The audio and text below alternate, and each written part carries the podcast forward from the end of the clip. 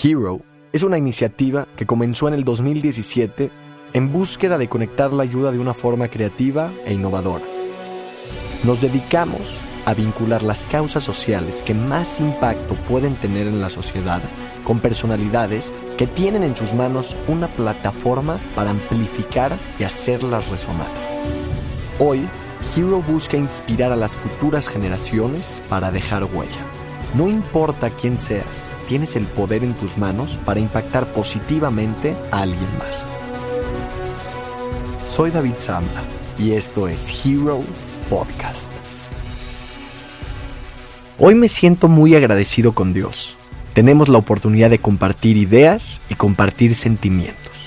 Un hombre de raíces cubanas y francesas, una persona que vuelve cada caída en un paso de danza, que sabe conquistar la discordia con armonía y que era muy importante para mí invitarlo para poder hablar de la desigualdad y las brechas en nuestra sociedad.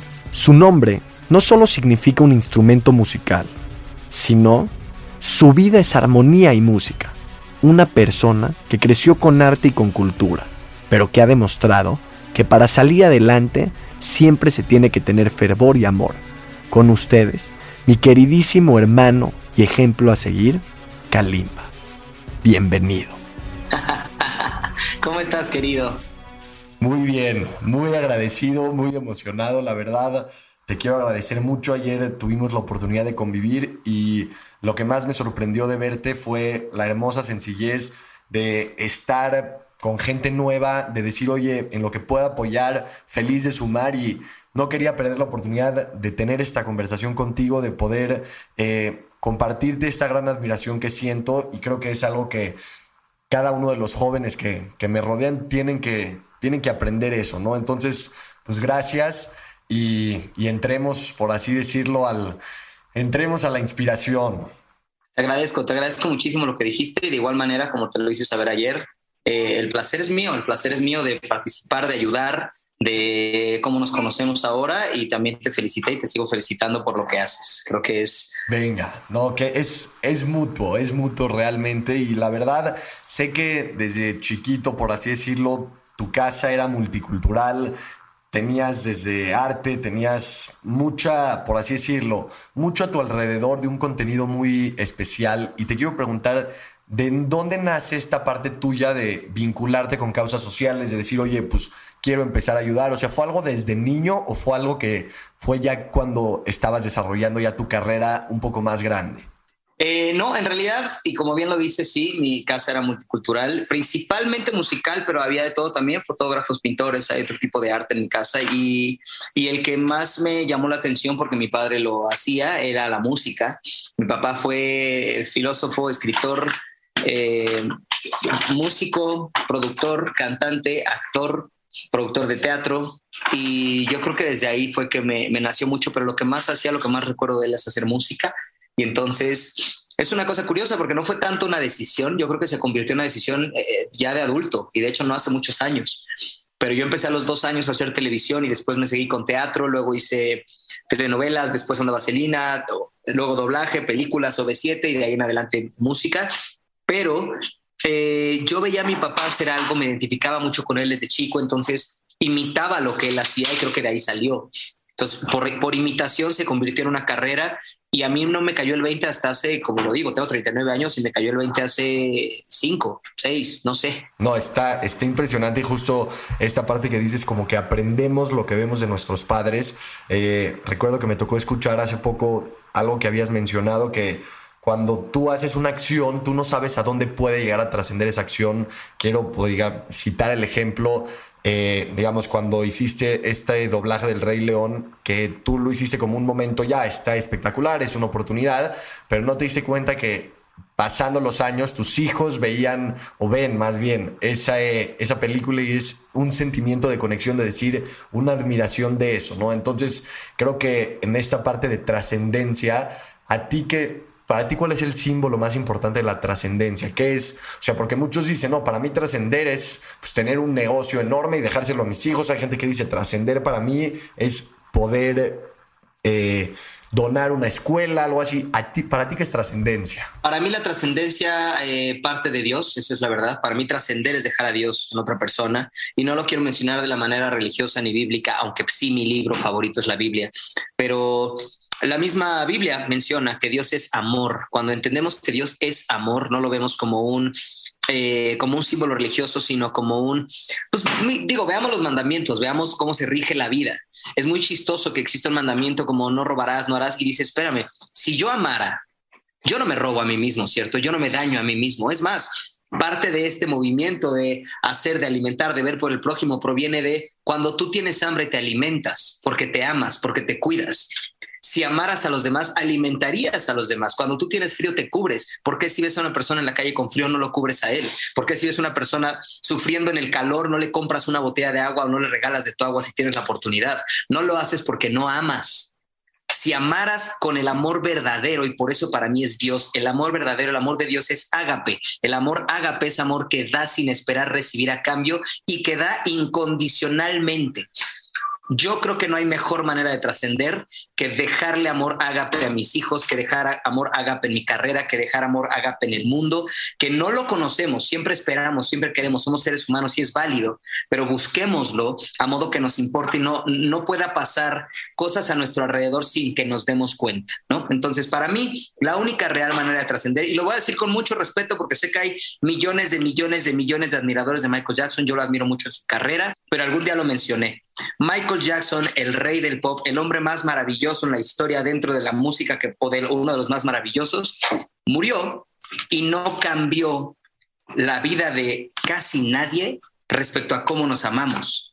Murió y no cambió la idea de que tenemos que alimentar a los demás e hizo canciones al respecto. ¿eh? O sea, no estoy diciendo que no lo haya intentado, pero lo intentó siempre a través y únicamente a través de la música en su vida personal no conocemos de un movimiento de Madonna, de Michael Jackson, de Elvis Presley, de Freddie Mercury, de todos estos íconos de la música.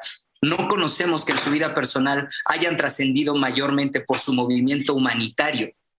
Yo quiero que el día que yo desaparezca de esta tierra haya sido mucho más una huella a, a nombrar por mí, mi movimiento humanitario, que mi carrera. Si mañana soy el hombre más vendido y vendible y comprado y promocionado en la faz de la tierra, pero no pude dejar una huellita, no voy a cambiar el mundo, me queda claro, pero si no puedo dejar una semilla de alimentar, de cubrir, de donar, de, de voltear a ver qué está pasando a tu alrededor y tener conciencia, creo que no trascendí en absolutamente nada. Wow, no, me encanta y te quiero ser sincero sobre, o sea, quiero tocar dos puntos. Primero, la parte que hablas del amor eh, a mí me encantan las historias, por así decirlo, bíblicas. Y esta parte, eh, por así decirlo, de la antigua, de los antiguos sabios. Y se dice que el, o sea, hubo dos templos en Jerusalén muy eran como fascinantes. El primero se destruyó porque no había un respeto entre las personas y la gente se robaba y hacían violación, etcétera. Eso se erradica y 70 años después sale y más que nada se construye el segundo templo y ese se acaba destruyendo por una, un término en hebreo que está muy interesante, te va a encantar. Se llama Sinat Hinam. ¿Qué es Sinat Hinam? Odio gratuito. ¿Qué es el odio gratuito? Es el tema de estar constantemente juzgando al otro sin conocerlo. Y es como, no, no, no, él es un desgraciado y él es ese, y es como, a ver, a ver, a ver. ¿Cuál es la razón de un odio gratuito de que vivimos hoy por hoy? Se ha construido y desafortunadamente mucho a través de las redes sociales un odio gratuito, porque no te conozco, pero como tú tienes éxito y yo no, tengo un rechazo de odio y eso es algo que, como tú dijiste ahorita, con un amor gratuito, un amor real, se puede reconstruir. Y para nosotros que practicamos esta parte del judaísmo, lo que nos va a llevar a una redención es el amor gratuito. Entonces, este tipo de, de, términos que tú comentas son muy importantes y eso nada más lo quería comentar. Gracias y me encantó, ¿eh? Gracias, me gustó un montón. Y el segundo punto muy importante está muy especial y, eh, o sea, recuerda, eso es Sinat Hinam.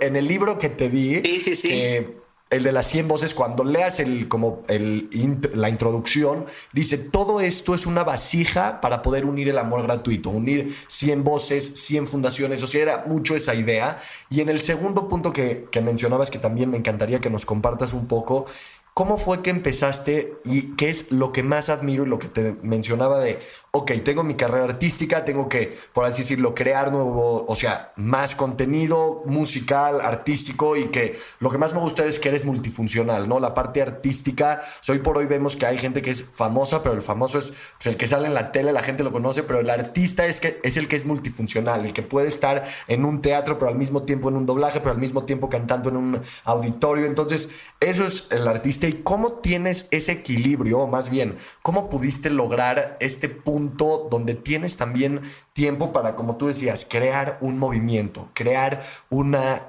causa y cómo fue esa experiencia contigo. Eh, tengo que estar muy agradecido y estoy muy agradecido porque mi padre vivió una bancarrota cuando yo tenía cuatro a cinco años, cuatro años y medio, un poquito más. Y yo viví en la colonia Doctores durante ocho años. Eh, para los que no sepan o nos estén escuchando en muchos otros lugares, la colonia de Doctores en la Ciudad de México es una colonia peligrosa, es, una, es un barrio pobre, es un barrio, eh, pues ya saben, ¿no? Es, entonces, viví ahí ocho años, de los cinco a los trece, y es algo que de verdad no cambiaría en mi vida eh, porque me mostró una realidad muy diferente a una edad pequeña de la que vivo en realidad. Eh, después de ahí, pues ya salimos, eh, avanza más mi carrera, entro a B7, la gente me ve y jura que toda mi vida es desde un reinado, ¿no? Desde un trono de qué padre, gana un montón de lana y llena estadios y viaja a todos los lugares del mundo. No es así tampoco, pero, pero definitivamente, pues sí es un estrato socioeconómico muy diferente en el que yo viví de infante y de adolescente joven. Agradezco profundamente eso, porque me hizo ver al ser humano como es. El ser humano cuando tiene privilegios también muestra una cara, una cara muy honesta. Hay seres humanos que acabamos de mencionar ahorita con privilegios se hacen de la vista gorda y no se dan cuenta de los que no los tienen. Yo creo que lo que entendí es que el ser humano es un círculo vicioso. ¿Y a qué me refiero? Viviendo en esta colonia, yo tuve muchos amigos, eh, muchos conocidos que hoy están o muertos, o están presos, o están tomando malas decisiones. Pero ¿Por qué no tengo juicio sobre ellos? Ahorita hoy porque conozco a Dios y sé lo que Él espera de mí no es mi, no es mi postura juzgar. Pero antes de esto, antes de yo conocer a este Dios, no tenía un juicio porque entendía, viviendo ahí con ellos en el día a día, yo vi varios de ellos esforzarse, ir a la escuela, graduarse, echarle ganas, ir a pedir trabajos y la gente le decía, no, a ti no te doy trabajo por ser de este barrio. No es que este seguro me va a robar tarde o temprano. No es que seguro va a venir a hacer una maldad. Entonces, yo vi amigos míos desesperados diciendo, es que no estoy encontrando trabajo por ningún lado. Pasan unos años y la persona sigue necesitando comer o tiene hijos en necesidad tiene una familia, tiene necesidades en todas las áreas de un ser humano y cuando no son cubiertas eh, económicamente porque nadie le dio la oportunidad, vino alguien que le dio la oportunidad, pero de hacerlo incorrecto. Vino alguien que dijo, oye, no te están dejando comer, ¿qué te parece yo te doy de comer haciendo esta otra acción? ¿Sabes? Entonces es muy curioso que siempre el, el, el pobre o el carente de dinero le quita al rico porque no tiene, pero el rico jamás se preocupa por ver que el pobre tenga que exista un equilibrio para que mañana no le venga a quitar. Yo no voy a excusar ninguna de las dos acciones, las voy a poner como un igual.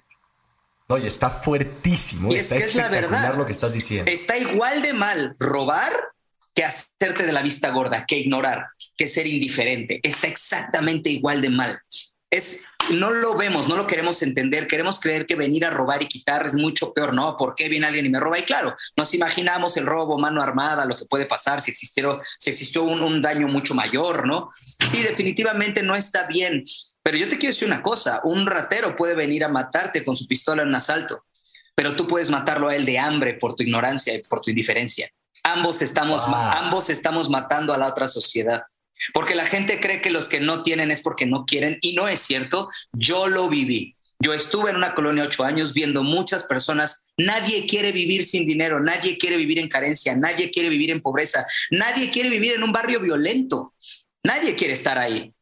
Y nadie roba por gusto, que es algo muy interesante. Sí, no es como, ah, pues está padre. No, no está padre. Estás en constante riesgo, estás en riesgo de tu familia, de que te arresten, de que en un asalto alguien te salga peor y te dé un balazo a ti. O sea, eh, no es una vida en paz, eso es un hecho.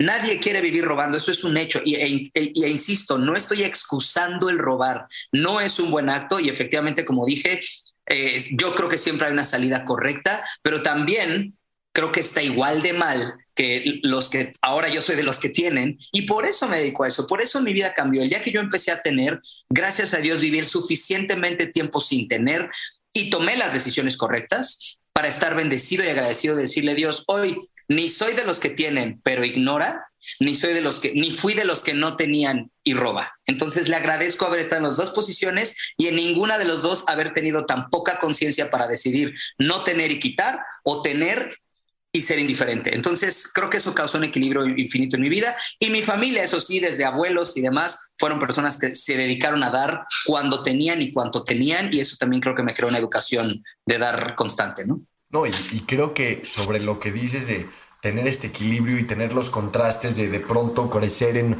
por así decirlo, en un barrio un poco eh, difícil o un poco más retador que otros barrios y que pudiste, por así decirlo, dar ese salto a estar en estos dos polos que realmente son opuestos y no perder tu valor y tu esencia de decir mi raíz viene de acá, ¿no? Que es algo que constantemente hay que estar recordando porque si uno se olvida de dónde viene, nunca va a saber hacia dónde va, ¿no? 100%.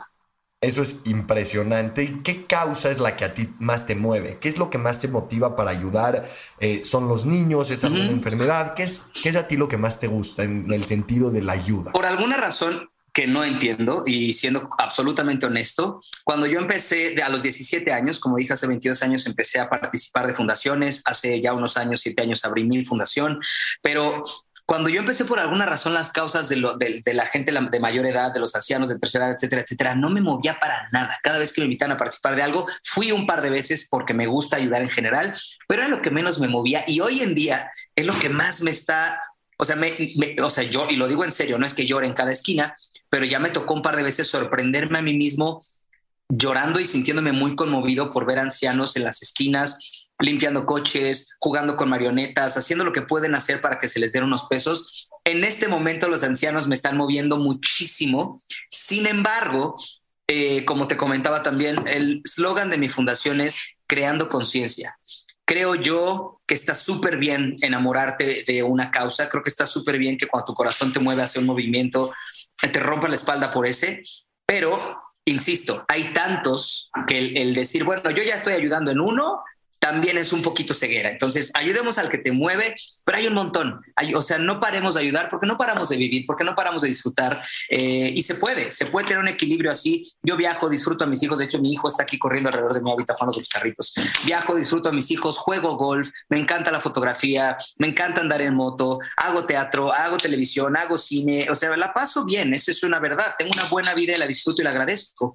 Pero también tengo el equilibrio de decir, ok, tengo dos días libres. ¿Qué me parece si uno de mis dos días libres lo utilizo para disfrutar mi vida y otro de mis días libres lo utilizo para ver en qué puedo participar ayudar. Y a veces las puedo unir. Ahora hago torneos de golf. Me encanta el golf, me he metido mucho al mundo del golf y a través del mismo recaudo para poder donarlas. Entonces, busca que tus hobbies de alguna manera, sin convertirse en algo pesado porque dejan de ser hobbies, se conviertan en una manera de en la que también puedas ayudar y vas a disfrutarlo mucho más. Y ese está, ese está muy padre, ¿no? Porque muchas veces pensamos que ayudar es algo tedioso, de flojera, pero cuando combinas como, exacto, lo que te gusta hacer con lo que puedes dejar como que huella, eso es una especie de ikigai, ¿no? Que está muy interesante. ¿Y qué experiencia te ha tocado así? Sí, sí, sí, he tenido muchas, pero mencionando las tres más fuertes. Eh, una fue, eh, me tocó ir a Bolivia con una organización fue, algo raro porque esta organización va abajititito de las colinas, de las montañas y de las, de, las zonas muy, muy por fuera de las ciudades eh, a, hacer campañas y de hecho tienen sus bases abajito de las montañas. ¿Por qué ahí? Porque de la mitad de la montaña para arriba están todas las maras. Entonces, las maras les dan permiso, y esto es muy curioso, el jefe de la mara, que yo no lo conocí, pero el jefe de la mara que nos dio el permiso, mandó una carta diciendo, les agradezco mucho la labor que hacen, porque si yo hubiera tenido esa oportunidad, tal vez yo no estaría aquí. Y era el jefe de la mara. ¿Sabes? Entonces, nos da permiso, le da, sí, le da permiso a esta organización de llegar hasta mitad de la montaña, que es donde están algunas escuelas y demás, que sí son lugares muy, muy, muy, con mucha carencia, y les dicen a los niños y a los jóvenes y a los adolescentes que tienen otra oportunidad este, que no sea unirse a ellos, ¿no? En algún momento entre los 12 y los 15 años los van a reclutar, van a venir por ustedes y así es, ¿eh? O sea, este, esto, es, esto incluso lo sabemos por ellos. Ellos nos dijeron, nosotros de los, entre los 11 y los 15 años, dependiendo sus tamaños, sus fuerzas de más, los reclutamos y, y no es si quieren, es vamos por ellos y le decimos, vamos con el papá y le decimos, mañana venimos por tu hijo, a las niñas entre 12 y 14, mañana venimos por tu hija. Así es. Eh, y entonces, con esta organización, vamos a, estas, a esta zona, de la mitad, te digo, para arriba ya es imposible pasar. Em, y hablamos con los niños y les decimos, mira, está esta oportunidad, tú qué quieres ser de grande, hablamos de sus sueños y, y es, es hacerles saber que pueden ser logrados si toman las decisiones correctas. Y no solo hace la fundación el decirle o la organización decirle, oye, ¿cuál es tu sueño? Puedes lograrlo, es ayudarlos a lograrlo. Por eso digo que tienen sus sedes justo abajito de la montaña. El niño que decide irse hacia abajo, le dan la oportunidad de empleo. ¿Qué se necesita? Que la gente de la ciudad les dé empleos, porque intencionalmente se puso una regla en las, en las empresas grandes de solamente darle empleo a las personas de 3 a 5 años de experiencia. Entonces estos chavitos bajan, por ejemplo, muchos de ellos tienen un taller mecánico, tienen costuras para costureras eh, para las mujeres, wow. tienen un, un, salón de belleza, o sea, les enseñan todo, obviamente, primaria, secundaria, eh, muchísimas cosas y luego les dan empleos básicos.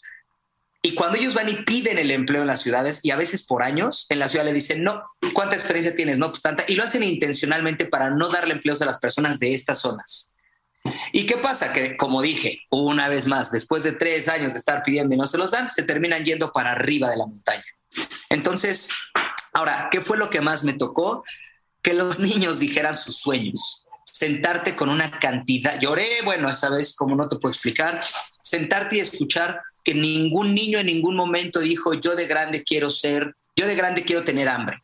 Yo de grande quiero tener frío. Yo de grande quiero robar. Yo de grande quiero asaltar, quiero secuestrar, quiero nada. Los sueños eran, yo de grande quiero ser futbolista, quiero ser bombero, quiero ser policía, quiero ser mecánico, quiero ser doctor. Un par de niñitos que ya se me, pusieron las rodillas me dijeron, yo quiero ser como tú. Eso sí, se me, se me dobló el cuerpo por completo. Y un niño precioso nos dijo, eh, yo quiero ser presidente. Yo de grande quiero ser presidente para que mis compañeros puedan conocer otra vida. Estos eran niños de 8 a 10 años. Entonces un niñito dijo, quiero ser presidente. Lo más bonito es que el presidente de Guatemala de ese momento salió de una de estas organizaciones. Era un niñito justamente de una de estas. Wow. Sí, era uno de estos niñitos que vivía en pobreza extrema y lo, lo rescataron de esta situación con la organización y terminó siendo el presidente, eh, justamente es el presidente anterior. Y entonces, bueno, es una historia preciosa. Y yo me enteré ese día, porque cuando el niño dijo quiero ser presidente, yo le pregunté a las organizaciones, ¿qué les digo ahora? ¿Cómo les digo que van a llegar a sus sueños? ¿Sabes? Y entonces ellos tenían las bases y los papeles y las pláticas correctas para decirle al niño, ¿quieres ser presidente? Te podemos llevar ahí. Y es, es, fue increíble ver, ver que realmente, pues regresas a ver a los niños y cómo, cómo te dicen la visualización de su futuro y te das cuenta que ninguno de nosotros estaba aquí para este desequilibrio de pobreza, riqueza, odio, amor, etcétera, etcétera. Existían sueños. Y, así, qué tanto se vayan cumpliendo y qué tanto se aporte a los sueños de, de los niños es de donde parte ese equilibrio de odio-amor, ¿no?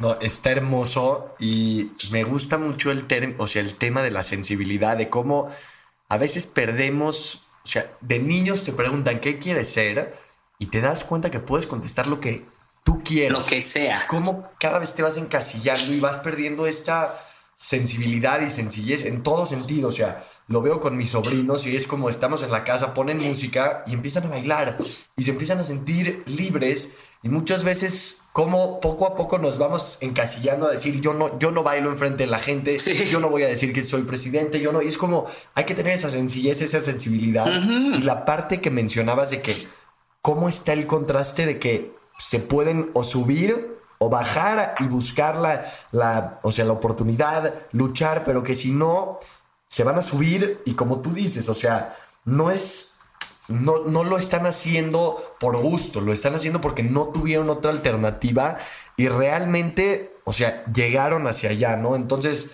eso está impresionante. Yo sí. me imagino que cuando te estaban diciendo los sueños y te dijeron como, me gustaría ser como tú, es de esas cosas que también muy dentro de ti dices, gracias a Dios estamos haciendo las cosas bien, ¿no? O sea, yo creo que realmente ese tipo de cosas son como pequeños trofeos que se tienen que atesorar en la mente por si llega un momento, o sea, todos en la vida tenemos retos y a veces necesitas este tipo de comentarios para decir, mira, si este niñito creía en mí o por lo menos me mencionó estas palabras inspiradoras, es por algo, ¿no? Y creo que lo tienes y lo tienes, como te lo decía, desde tu carisma, desde tu sensibilidad, pero sobre todo por este equilibrio y el, y el tema de decir, pues sí se puede, ¿no? Y que quiero remarcar que ahorita decías antes, una respuesta antes que mencionabas que de siete días, pues dos puedes ir a ayudar y eso es lo que quiero transmitir, ¿no? A veces en la vida ocupado es una decisión.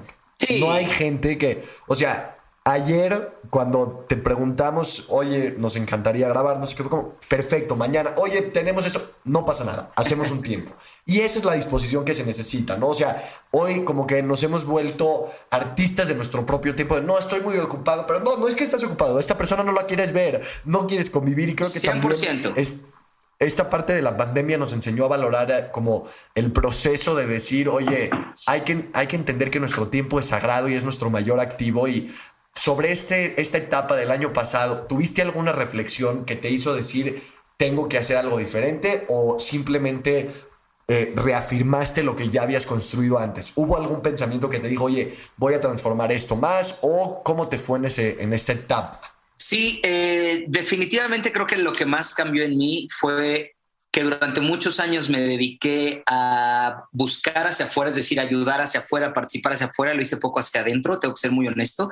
Es, esto que acabas de decir, esto del tiempo, em, trabajo mucho y de repente cuando no trabajo es, ok, cuando no estoy trabajando, ¿qué voy a hacer? Voy a ir con la fundación, voy a ir con mis hijos, voy a ayudar acá, voy a hacer esto y de repente me sentía deprimido, eso es real. Tuve depresiones, que venían de que nunca me dije, bueno, este día va a ser para mí.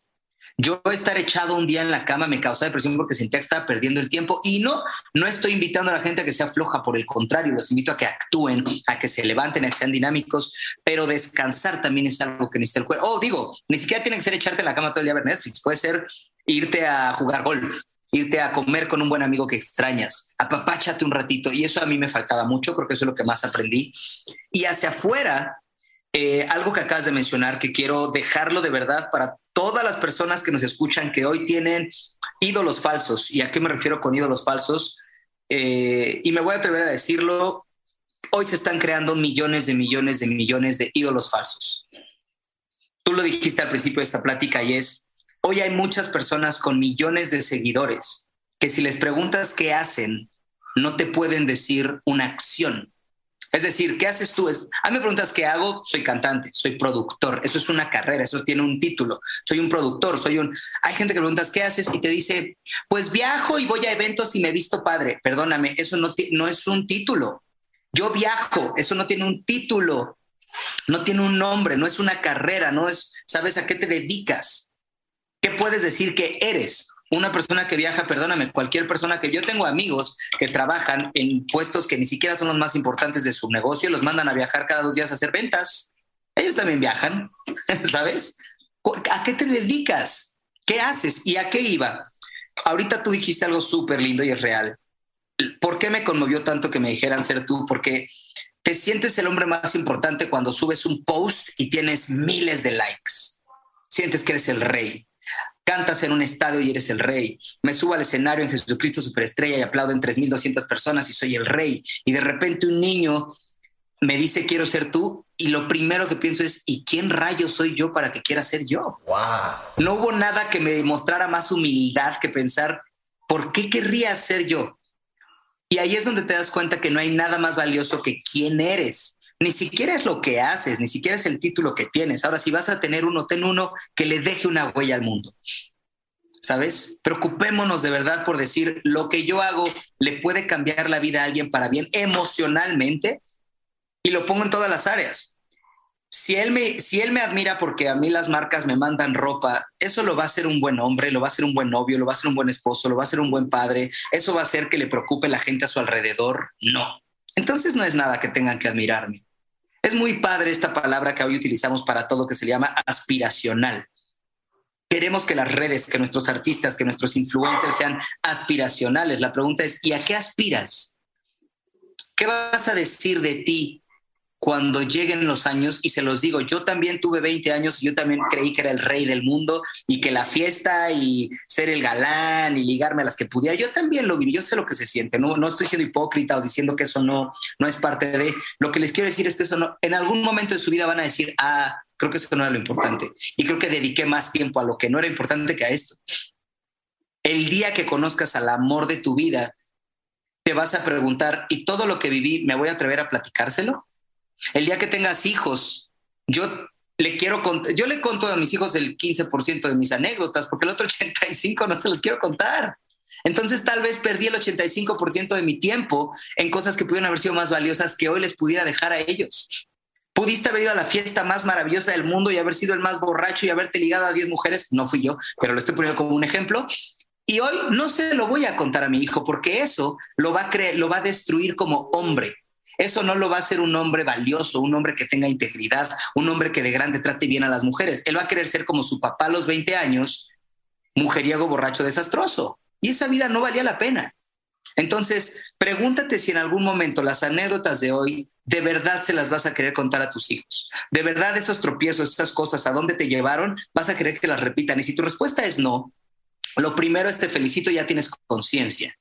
Y la segunda, una vez que la tengas, busca la manera de darle la vuelta. Tu conciencia ya te avisó, hey, estás caminando hacia el lado equivocado. Ahora deja de hacerlo. La palabra arrepentimiento, que es una palabra que yo disfruto mucho, eh, se toma de una manera muy equivocada. La gente cree que arrepentirse es flagelarse y golpearse el pecho y decir soy un tarado y sentirse mal. Les quiero dar una noticia. Eso significa remordimiento. Remordimiento proviene de la emoción del que estás haciendo mal las cosas. Arrepentimiento significa cambia tu mente cambia de camino. Eso significa arrepentimiento. ¿Te estás dando cuenta que algo te hace daño? Camina para el lado contrario. Cuando la, palabra dice arrepiéntete, no dice siéntete mal, no dice tírate al piso, no dice llora, flagélate, dice date cuenta que lo que tú estás haciendo, nadie te lo está haciendo a ti. Lo que tú estás haciendo te hace daño. Empieza a caminar hacia el lado contrario. Punto. Yo iba hacia la izquierda, ahora camino hacia la derecha porque me arrepentí de caminar hacia la izquierda. Lo decimos hasta en la comida. Oye, ¿me puedes traer un flan napolitano? No, ya me arrepentí. Mejor tráeme un pay de queso. Eso es arrepentirse, cambiar de opinión. No tiene que ver con si te sientes bien o mal, o si te golpeas o si lloras. Tiene que ver con que decidas conscientemente y sabiamente caminar hacia donde ahora te va a hacer bien. Esas cosas ha aprendido y entonces se los quiero dejar. Sí disfruten la vida, sí vayan a buenas fiestas, sí tengan buenos amigos, pero evalúen a los que verdad les hacen bien, a los que los edifican, a los que los hacen crecer, a los que van a estar ahí en las verdaderas malas. El amigo que te dice, corté con la novia, vente a chupar, ese no es el que está contigo en las malas, es el que le gusta la fiesta. El que va y se sienta contigo y escucha tus emociones y te pregunta, ¿y cómo te sientes ahorita? ¿Y qué? ¿Por qué estás triste? Y le dices, no puedo dormir, a las 4 de la mañana sigo triste y está a las 4 de la mañana para platicar contigo dos horas, aunque se tenga que parar a las 7 para irse a trabajar, ese es el que vale la pena. Entonces, empiecen a evaluar esas cosas, empiecen a darle la vuelta, porque esa conciencia es la que empieza a darte cariño. Yo he tenido cariño de pocas personas como todo ser humano, ¿eh? Tenemos muchos amigos, poco cariño. Pero las personas que te saben querer te muestran cómo se debe querer. Y entonces dices, a mí me gusta que cuando me siento mal me apapachen, a mí me gusta que cuando tengo hambre me alimenten, cuando tengo frío alguien me arrope. Sí, probablemente a esas personas que yo veo a mi alrededor también les guste. Y eso es conciencia y es lo que tenemos que cambiar. Dicen que cuando algo vale la pena, te mueve. Y creo que me vacunaron hace no sé, dos meses, pero ahorita nos acabas de meter una vacuna de, fuerza perra. No, no, no. Ahora sí te volaste, me, dejaste con puntos muy especiales de lo que acabas de mencionar. Wow, qué bonito lo que acabas de expresar. Gracias. Y me encantó el tema justamente de los ídolos falsos, de esta parte aspiracional de hoy, cómo admiramos todo lo que realmente a veces no tiene valor ni, ni trascendencia y al mundo no venimos a generar followers, views, venimos a impactar. Eso. Y eso a mí me encanta y lo que mencionabas, o sea, tengo un, un, primo muy especial que se acercó con un líder, por así decirlo, religioso, y le dijo, es que tengo mucho nervio de no llegar a ser como alguno de los profetas de los tiempos pasados. Es una persona que está muy, muy metido en lo espiritual y todo. Y le dijo como, yo no sé, y hay un, hay por así decirlo, un líder que se llamó Rabí Akiva, que fue uno, una locura. Y le dijo, yo no sé si voy a llegar a ser Rabí Akiva. Y se le quedó viendo y le dijo, Dios no quiere que tú seas Rabí Akiva. Dios quiere que tú seas Moisés Cohen, que es tu que nombre. Tú seas tú. Lo que eres lo que eres tú y hoy es aspirar a ser como esta persona porque así se viste y así, así es como, no, no, no, cada uno tiene una misión, cada uno formamos este rompecabezas perfecto que se llama mundo y cuando cada quien pone su parte, lo complementa. Entonces, esa parte de los líderes me encantó y de que uno tiene que aspirar a ser lo que él es y el concepto del arrepentimiento es de las cosas más hermosas y profundas. En hebreo, no sé si tú sabes el término, pero en hebreo se le dice al arrepentimiento teshuvah. Teshuvah viene de un término que es regresar a la esencia. Así es. Una persona que se arrepiente, no es, no es aquel que eh, simplemente, como tú dices, le dio un remordimiento y un sentimiento. No, no, no. Es el que regresa a la esencia. Claro. Y me encantó el ejemplo que decías, o sea, pensemos en que en cuando uno se equivoca en algo y se arrepiente, no es que se está repitiendo, simplemente está regresando a la esencia. Si te das cuenta que toda nuestra esencia es seres de luz, o sea, ¿cómo, ¿qué es lo que pasa cuando vemos a un bebé? A mí me sorprende cómo tengo gente muy seria en mi familia que de pronto ven a un bebé y se vuelven payasos, eh, músicos, hacen sonidos con la boca y es como ¿Por qué tanto, por qué aspiramos a darle tanto cariño a un bebé? Porque su esencia es pura. Así y si nosotros nos arrepentimos, llegamos a esa esencia que me encantó la diferencia, ¿no? Entre arrepentimiento y remordimiento. Hay que saber distinguirlo y ya para cerrar y agradecerte de verdad por este espacio, siempre Fernanda Familiar me enseñó mucho a siempre antes de concluir cualquier plática decir ¿Qué te llevas de esta plática? Ahorita te quiero comentar qué me llevo yo, pero primero me encantaría escucharte a ti porque de verdad, de verdad, este cierre que metiste sí fue como esa carrera tipo Usain Bolt que le van ganando y entra en un... Ahora sí nos metiste un boost de sabiduría hermoso y qué preciosas palabras y me gustaría preguntarte qué te llevas de estos, de estos minutos, de esta plática tan especial, de este cierre de semana tan bonito. Lo primero es te agradezco mucho y te felicito porque eh, no solamente pones a alguien a hablar, pone, metes a la persona con la que estás platicando en introspectiva, en introspección. A mí me lo hiciste ahorita, preguntándome esto, preguntándome sobre cosas profundas, reales de la vida. es que, que uno se acuerde. De repente vimos en el día al día tan superficial que cuando te hace una pregunta profunda, regresas a la esencia, que es lo que acabas de decir. Entonces, traerme memorias, lo que fui a vivir en Bolivia con las fundaciones, lo que acaba de pasar ahorita mientras yo hablaba, incluso yo creo que yo mismo estaba hablando diciendo, ¿y ahora? De en qué momento sabes esto, ¿no? Y eso es padrísimo. Creas mucha conciencia e introspección y eso te lo agradezco. Eh, definitivamente, además, eh, siendo nieto e hijo de dos filósofos, aprender me gusta mucho y me acabas de poner en este punto de tengo que aprender más de la base de las palabras, sobre todo del hebreo, que me encanta porque les dije, la Biblia es mi, libro favorito y el, el qué significan realmente las palabras, estamos muy equivocados a veces. Voy a dejar una ahí que no voy a, meterme en el término a profundizar, pero la muerte, la gente cree que la muerte es cuando tu cuerpo se acaba. Y la, la base de la palabra en realidad eh, significa separación de Dios. Y es muy curioso, La gente, muchos morimos en vida. ¿Y por qué regreso a Dios? Porque regreso al amor. ¿Y por qué regreso al amor? Porque lo dijiste muy bien. El arrepentimiento es regrésate al amor. Regrésate a la base, regrésate a la esencia. Lo dijimos hace rato, los niños decían, yo de grande quiero ser presidente, doctor, bailarina, chef, repostera, este, maquillista, lo que quieras. Y un día volteas y dices, ¿por qué llevo tantos años infeliz viviendo en esta, trabajando en esta oficina? Porque se me olvidó mi propia esencia. Dijiste algo muy bonito que fue, Dios no quiere que tú seas esa persona que estás viendo hacia allá arriba. Dios quiere que seas tú. ¿Quieres que la gente, quieres tener followers? ¿Quieres que la gente te voltee a ver a ti? Entonces empieza a brillar tú por ser tú. Deja de querer brillar por ser el que tú volteas a ver. Y por esa razón creo que mi, mi, ah, mi propósito, mi tarea es que cuando la gente me ve a mí, diga, yo quiero ser como él. Es decir, yo quiero mi luz propia. Yo no quiero que nadie quiera la luz de Kalimba. Quiero que si ven a Kalimba digan qué bien vive, qué bien la pasa y qué natural es y qué tranquilo vive. ¿Por qué? Porque vive en su esencia. Le gusta cantar, se sube a cantar. Quiere ser DJ, es DJ. Quiere hacer stand-up, hace stand-up. Quiere ser papá, es papá. Está en un momento de dar fotos, da fotos. Y tengo que ser honesto, hace unos años empecé por primera vez en 35 años, ya pasaron 37, pero hace dos años lo empecé a hacer. Por primera vez en 35 años empecé a decir no a veces. Porque si estoy con mis hijos jugando en un lugar y me pedían fotos, las daba. Y yo decía, pero es que le estoy quitando este tiempo a mis hijos, es para ellos, se lo merecen ellos. Hago mi trabajo con excepcionalidad en el escenario, en las firmas de autógrafos, en las convivencias, pero este trabajo en este momento, mi chamba y mi tiempo ahorita es de mis hijos. Y empecé a decir que no y te digo que se siente maravilloso.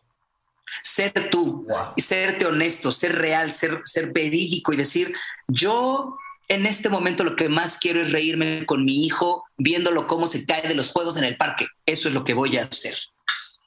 Yo en este momento quiero subirme al escenario y brillar y ser la mejor versión de mí. Y probablemente hay dos, tres, cuatro cantantes mejores que yo, cien cantantes mejores que yo en este mismo escenario, en este momento, pero yo estoy siendo la mejor versión de mí. El día que dejes de querer la luz ajena, vas a sentirte tan en paz. Esos ídolos falsos que tenemos, un día pídeles que durante, ¿qué pasó en la pandemia? ¿Sabes cuál fue la enfermedad más fuerte de la pandemia? La depresión. Y ya no estoy hablando de las personas que tenemos trabajos, hijos, responsabilidades financieras. Estoy hablando de los jóvenes y adolescentes que viven de fiesta y de relajo. Les daba depresión porque ya no podían salir al antro, porque ya no podían ir con sus amigos. Y decías, entonces no eres feliz.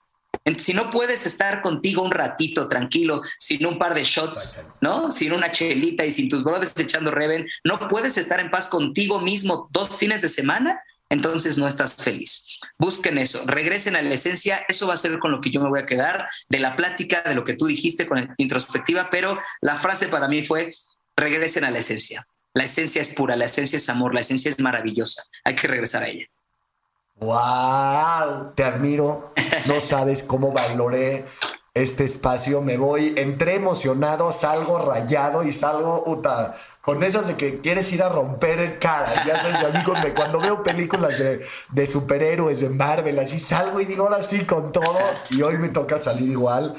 Lo valoro, qué espacio tan especial y qué cosas tan profundas y tan elevadas, como una computadora y un micrófono pueden transmitir cosas tan hermosas, ¿no? Entonces, te lo agradezco, te quiero como un hermano grande te mando mi cariño y un abrazo desde aquí fuertísimo y de verdad que Dios te proteja, que te bendiga, que puedas seguirnos inspirando a, nosotros los jóvenes y que primero Dios tengamos la oportunidad de seguirte verte brillando como lo has hecho porque te lo mereces, eres lo máximo. Te agradezco infinitamente las palabras y te lo digo de corazón. Te admiro mucho por tomar la decisión de, de, ayudar, de aportar, de participar para el bien del mundo.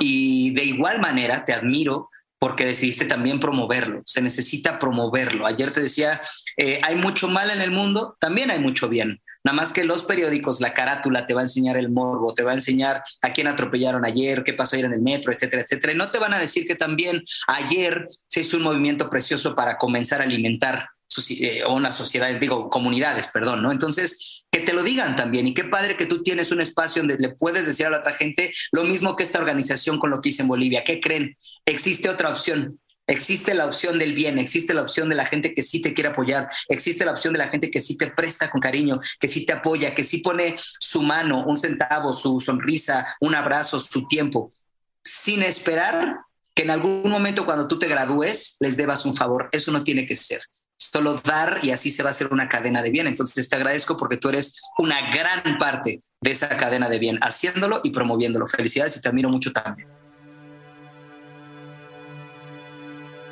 Esto fue un episodio más de Hero Podcast. Para más información, si quieres dejar huella y ayudar a una causa social, te invito a que seas parte de esta hermosa plataforma. Ingresa a heromexico.com y vincúlate con la fundación que más te mueva. Encuentra todas las valiosísimas charlas de este proyecto en donde sea que escuches podcasts. Hero Podcast es una producción original de Sonoro.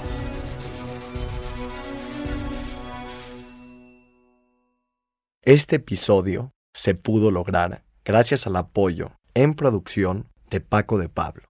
La música original, gracias a Laura Cruz. Edición y mezcla con Karina Riverol y Santiago Sierra.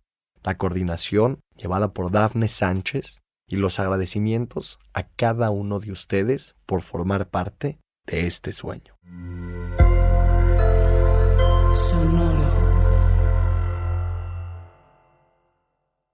¿Estás listo para convertir tus mejores ideas en un negocio en línea exitoso? Te presentamos Shopify. Tal vez no lo sabías, pero nuestro podcast More Than Mamis es un negocio y lo empezamos por supuesto para desahogarnos y hablar sobre la maternidad, no para convertirnos en expertas de ventas y del e-commerce. Así que sí, necesitábamos ayuda para vender nuestro merch y poner en marcha nuestra tienda. ¿Y cómo suena con Shopify? Llegó otra venta. Shopify es la plataforma de comercio que está revolucionando millones de negocios en todo el mundo. Ya seas un emprendedor desde tu casa o desde donde sea, Shopify es la única herramienta que necesitas para iniciar, administrar y hacer crecer tu negocio sin dificultades. Con Shopify puedo gestionar pedidos, envíos y pagos desde cualquier lugar, brindándote toda la información y estadísticas de tus ventas al detalle. Regístrate para un periodo de prueba con tan solo un dólar al mes en shopify.com barra sonoro, todo en Ve a shopify.com barra sonoro para llevar tu negocio al siguiente nivel. Shopify.com barra sonoro.